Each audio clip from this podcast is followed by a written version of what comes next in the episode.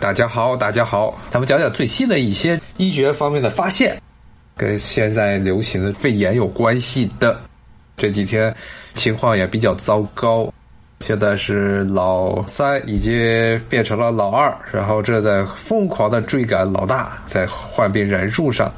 一方面呢，是现在的人数还是在不断的暴增，那另外一方面呢，科学家也拼命的去研究这种病毒它的基本的机理。这地方要跟大家讲一讲，我觉得这次疫情最大的一个教训就是人类啊，对于自己的成就过于自大、过于自傲，很多的情况下是大家没有能够真正的用一种敬畏的态度去看待自然界。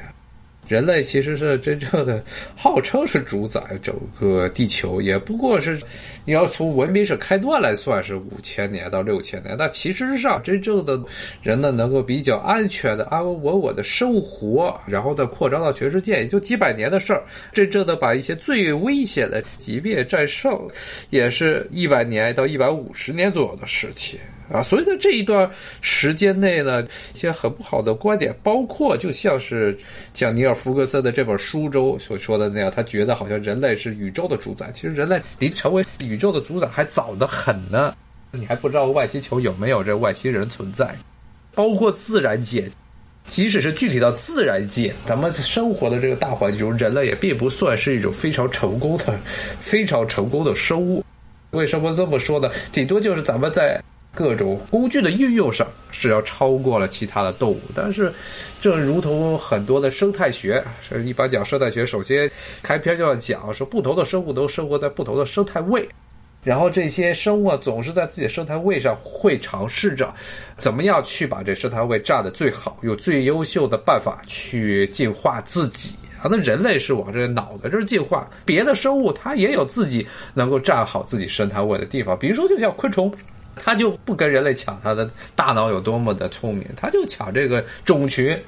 之前也是讲书的时候跟大家讲过，昆虫是迄今为止只有一次二年纪到三年纪更迭时期的时候，世界出现了一次非常惨烈的这个物种大灭绝，把百分之九十五以上的物种都灭绝。只有那一次的时候，昆虫是遭到了比较严重打击，差不多百分之五十到六十的昆虫的种群是被消灭掉。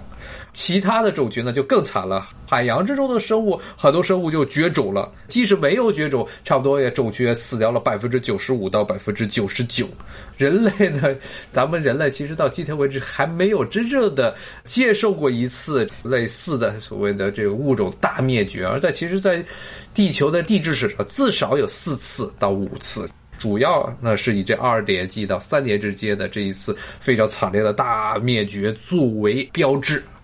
那人类到现在还没有出现过，我看这个天文是不是外星人投到地球上的？这个应该不是。咱们以前讲过，这次的 COVID 十九，它这种病毒其实呢是冠状病毒大家庭中的一员，并不是说突然出现了非常严重的、非常令人吃惊的变异。它其实没有，它只是在病毒表面的几个蛋白质出现了变异。变异之后呢，使得它更加容易去绑定人类细胞表面的一个蛋白质 ACE2，这个比非典时期的非典病毒亲和力要高，更容易去感染人类。所以呢，应该不算是外星人。如果一定要说是外星人，那可能所有的冠状病毒都可以称之为外星人了。不过这些年确实从某种角度来说，冠状病毒是这些年人类遇上的最为危险的这么一种病原体之一。无论是早年的十八年前的非典，包括后来出现的大概是七八年前在韩国首先从中东爆发，然后在韩国蔓延的这中东呼吸病，也是一种冠状病毒。包括今年的这种病毒，所以呢，这几种病毒一个途径就是之前大家对这种病毒完全没有任何的知识。而且它的这个传染力，在这一次的新冠肺炎最狠，在之前的几次之中，它的传染能力虽然不强，但它的致死率很高。那么现在呢，这种病毒可以说在传染性和致死率方面找到了一个非常完美的平衡点。它致死率不像前面那几种那么高，但是呢，它传染力也比前几种要高，所以呢，造成它这种病毒的种群，你要把它当做一种生物来看啊，是可以说进化的非常的非常的好。可以说是病毒界的人类，这一种非常高度进化的病毒。当然，现在呢也还是之前跟大家讲过，病毒它是不是一种生物，现在还有很大的争议。至少呢，它里头的没有基本的很多生命的所需的特征，比如它不是一个真正的细胞。它的基本结构不是细胞，内部没有细胞器，也没有呼吸作用，也没有其他的作用。然后它主要的整个这病毒内部啊，就是一节呃遗传物质，外面是一个蛋白质组成的这么一个病毒外壳，没了。我看这听友说，现在已经发现的话，这个从自然界来的人为干预，人为干预，现在目前来说，这些年这二十年来发现的各种各样的冠状病毒啊，它的 RNA 的核酸序列其实都已经是被测序完成了。测序完成之后，现在的比对来说，不应该不应该是人类有干预的，人类没有对这种病毒，特别是今年的这种病毒造成任何的影响啊。可能在自然界已经存在了很久，经过漫长的进化，而且像 RNA 这种病毒，它的进化的频率要比普通 DNA 病毒要高，RNA 病毒比 DNA 病毒要不稳定，但是对于病毒来说就更容易进化。进化到了现在，成了人类的一个大敌。先讲了讲人类和病毒的战争的一些大背景，可以说是昆虫。你要从这个种群的繁衍来说，昆虫比人类优秀。那么呢，从寄生的角度来说，病毒其实，尤其这种新的 COVID 十九这种病毒，至少是人类目前为止还是战胜不了。不仅战胜不了它，每天得病的人数还暴增。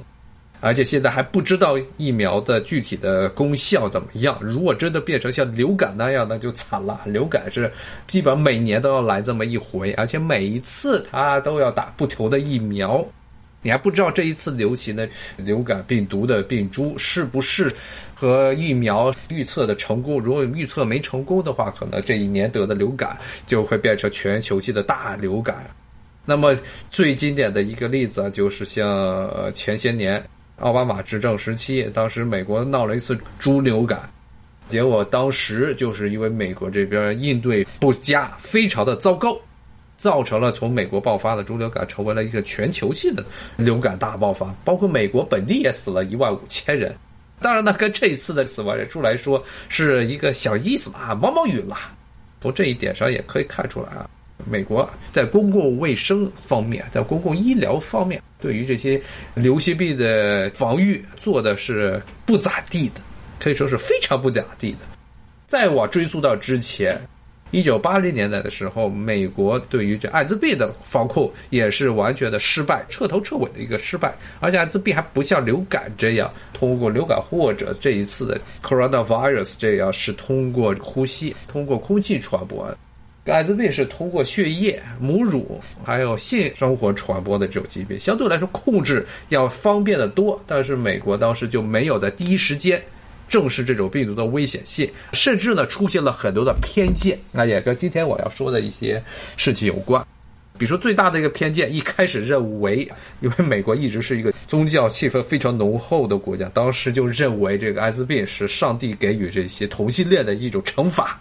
最早披露出来的一些病例是同性恋患者，后来就被认为所有的这些患病的人都是同性恋，变成了一个非常荒诞的结论，就跟这一次的肺炎一样。一开始很多的西方国家认为这是黄种人的疾病，其实这是一种很明显的赤裸裸的歧视，没有任何的科学根据，而且逻辑上也讲不通。这个东西首先在哪爆发，并不意味着这个所爆发地区的人群是易感人群。或者是唯一会遭到这种病毒侵扰的人群，但是呢，在现在全世界很多地方都变成了一种共识，觉得在哪爆发，这个地方的人肯定是有什么问题才会在哪爆发，而并不是想想这个问题可能是对于全人类来说都是一种威胁。我看这有听友说疫情打击美国，美国经济怎么样？美国经济很糟啊，上个季度的跌幅，如果是计划年的话，是跌了百分之二十多，这个季度上一个季度是跌了百分之八。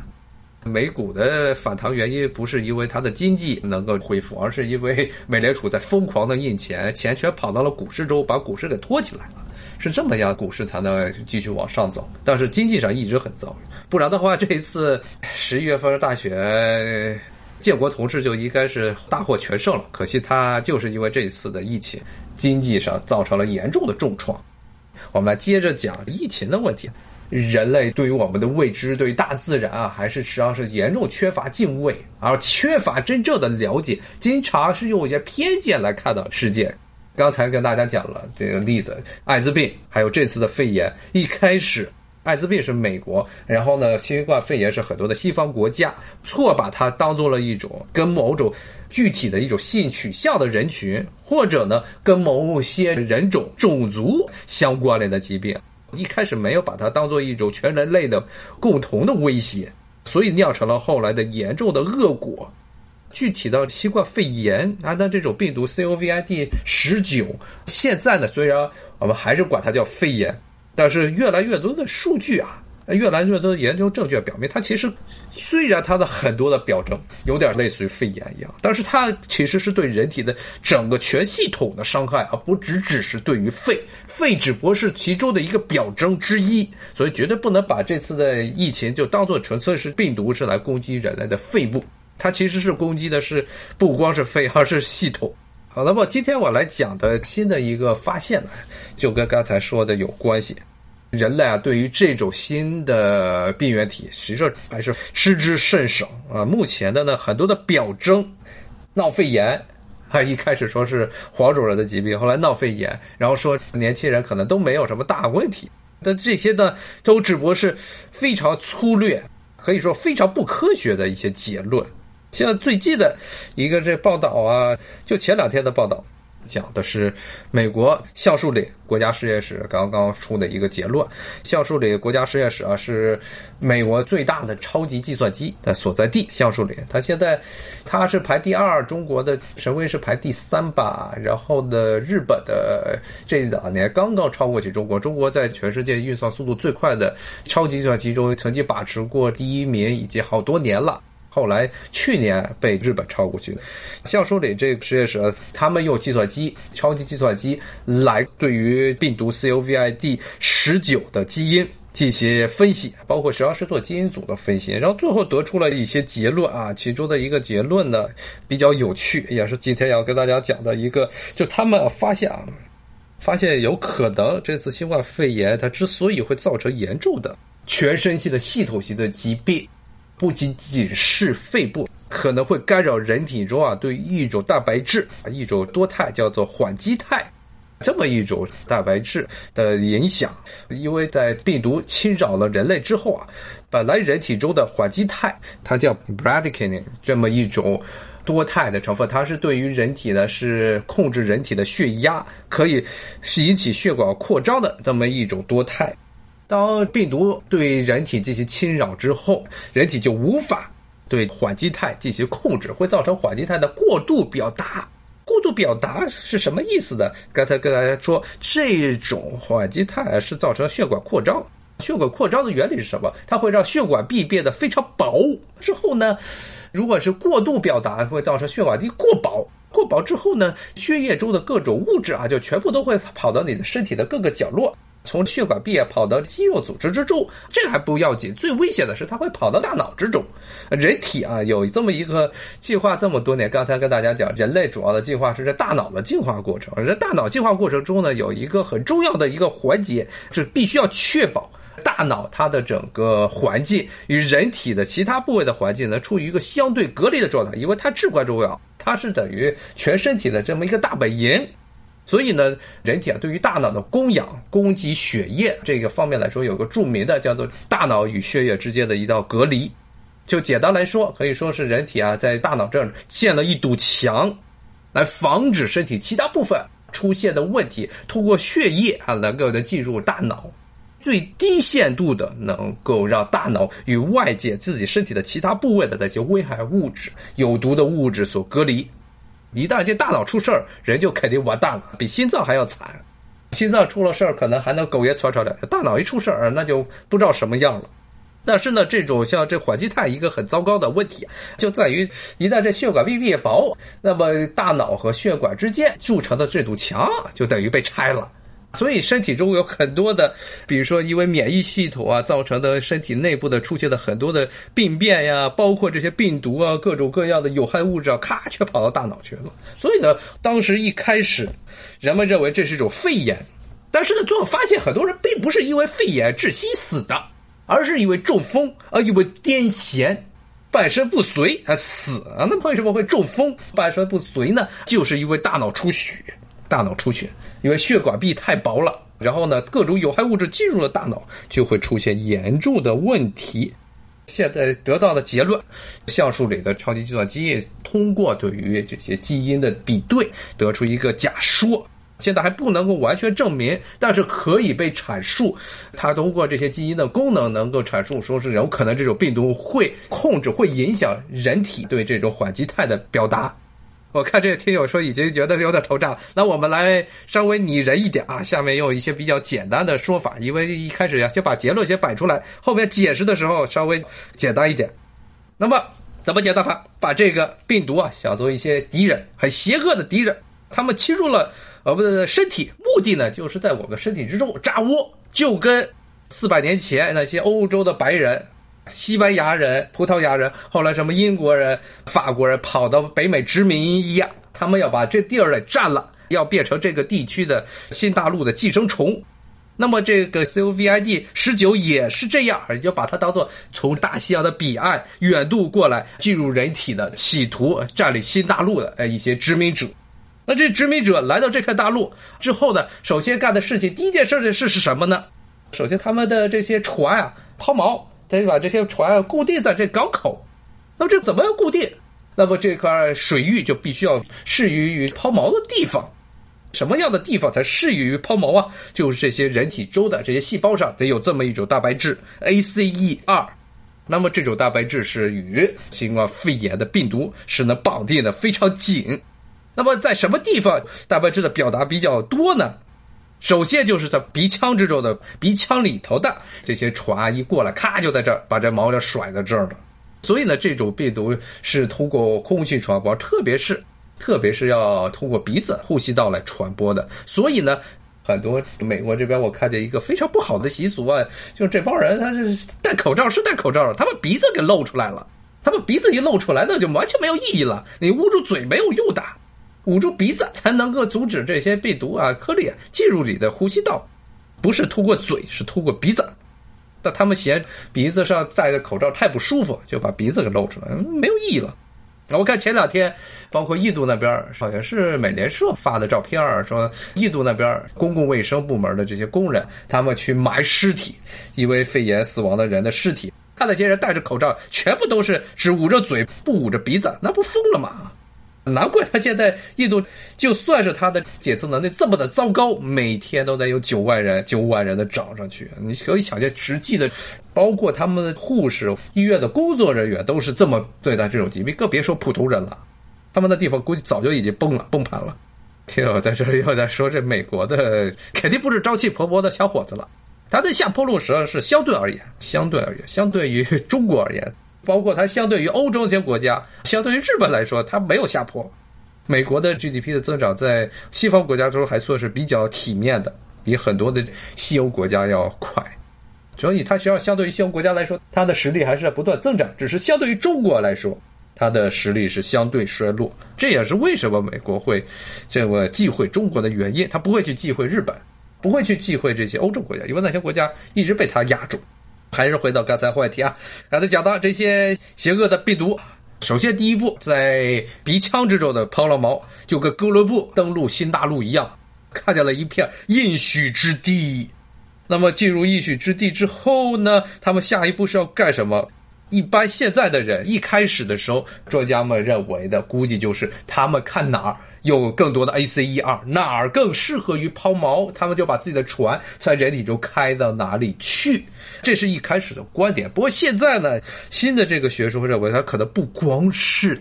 要去找这 ACE2 在哪儿有，找这个适合于抛锚的地方。他们甚至呢，可以去控制人体，让人体的那些不适于于抛锚的地方，它也能给你抛个锚，就是大自然的鬼斧神工。就跟在南海填岛一样，这些病毒可以通过一些生化反应，让人体来帮它哎来填岛，呃，帮它搞出一大堆的呃适合于病毒抛锚的这些港口。这就是能够使得很多本来这 ACE2 它表达并不是非常多的地区，造成了非常广泛的这种 ACE2 蛋白质的表达。最主要的一个就是咱们的肺部。为什么这次的这疫情啊，主要的问题就是在于肺，因为肺本身它的这个 ACR 的表达是属于程度不是特别高，中度表达。但是呢，由于病毒它可以自己的来控制人体，让人体呢去给它进行土木工程挖这港口，所以造成肺部啊它的表达就一下变得很多这种 ACR 蛋白，然后这些咔这些病毒就是沿着呼吸道上呼吸道跑到了你的下呼吸道去，然后在那里的话滋生，形成了严重的肺部问题，而且这肺部问题还比较复杂，还不仅仅是因为病毒侵扰那个地方的原因。除此之外呢，就是这次的橡树理实验室的很重要的一个研究结果，就是它会控制人体啊对于缓激态的表达。那么这个缓激态呢，是通过一个什么样的？像人体中啊有很多的，就跟国家有法律。国家有警察一样，人体中要有各种各样的这些警察啊，来控制啊，让你体内的各种各样的蛋白质啊、细胞啊，让他们不要过量的表达，不要过量的繁殖啊，啊或者呢过低的表达。那么呢，在这管理缓激态的这么一套系统呢，叫做 RAS，这么一套系统，这个系统呢，管理的是人体循环系统，也就是我们血液。血液中的很多的这些物质，很多的这些化学物的表达，那么呢，RAS 其中一个最重要的这种 RAS 这些警察最喜欢抓的是什么呢？就是缓激肽，它不让缓激肽这个东西啊在身体中出现的太多，因为缓激肽刚才说了，它是会控制人体的血压，如果是少量的表达，比如叫高血压，如果是有一定量的缓激肽，你可以让你的血压降下来。这是件好事，但它有过量表达，血管壁就会变薄，人要到处出血，这就非常惨了。那么这个病毒，它不仅能够使得 ACE2 过量表达，而且呢，它同时呢，它会改造，会把这些 RAS 这种警察系统给洗了脑，洗了脑之后呢，就会造成一个什么结果呢？这些。凡是能够与这种缓激肽结合的那些蛋白质呢，都会变得非常敏感起来。看见缓激肽就开始疯狂的与它亲密的接触。同时呢，身体中本来是管着降解缓激肽，让它数量不要太多的这些机能，都会被抑制、被严重的遏制住。那么造成的结果呢，就是造成了所谓的缓激肽风暴。大量的在身体的各个部位，因为缓激态是在你的血液之中到处飘来飘去的这么一种物质，它会飘到你的身体之中各个地方，造成这些地方的血管壁变得极度的薄，最后就造成了很多与肺炎没有关系，但是呢，却是因为这种病毒感染造成的一些很多的疾病。在这橡树里实验室，他提出这个观点之前，其实人们还在说的是另外一种类似的情况。它不是叫做缓激态风暴，它是另外一种风暴——免疫风暴。免疫风暴这个东西是指的是什么呢？之前节目好像也跟大家讲过，免疫风暴上指的是人体中啊这个免疫系统啊对一些病原体应激过度，最后就造成了身体中免疫系统啊它分泌出来的大量的细胞因子叫 cytokine。过多，然后这些本来是应该是除暴安良的警察，这免疫系统派出去的警察，最后都变成了屠杀平民百姓的屠夫。不光是看见病毒他会去杀，他看见了什么东西他都要杀，已经杀红眼了。人太多了，全拿着一把全自动的冲锋枪，咵到处一扫。那么这个是一开始很多的医学家害怕的事情，因为这个也是来自于经验。因为之前有一些疾病就会造成所谓细胞因子风暴啊，那么这次的新冠肺炎疫情呢，很多人一开始大家认为这是种肺炎，最后变成了全身性的疾病，大家就在那猜，哦，这有可能也是细胞因子风暴造成的。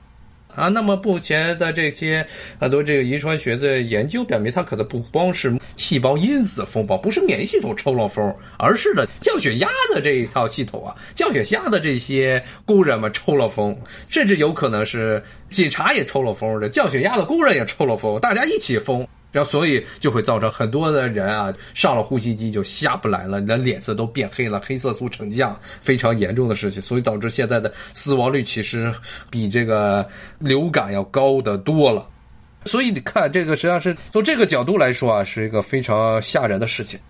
还是回到一开始的跟大家说的结论：人类老觉得自己是世界的主宰，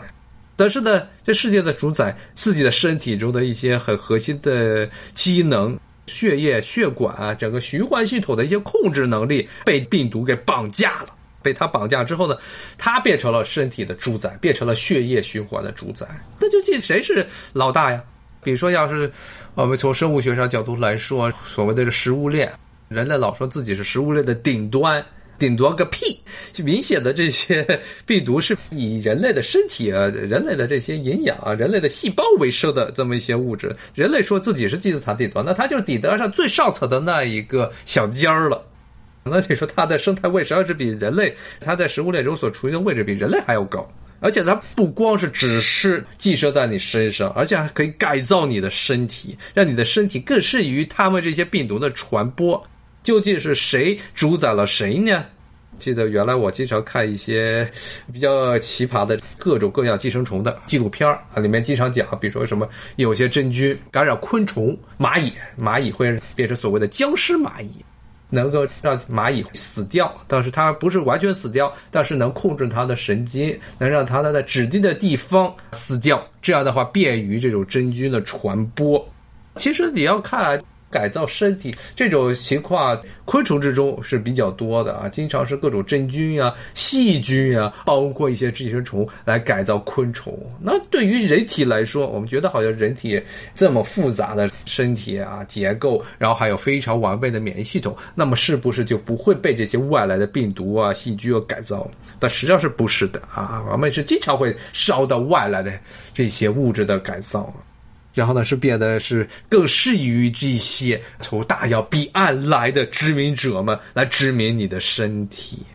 所以说呢，还是和那个观点，从这个角度来说，我们还没有成为宇宙的主宰，我们连自己的身体都无法主宰，怎么能称之为世界的主宰呢？有很多的这些小的不能再小，你从肉眼根本看不出来那些颗粒能够主宰你的整个生理系统。好，今天呢，我就跟大家聊到这里。咱们下回有机会再继续聊，好，谢谢大家，拜拜。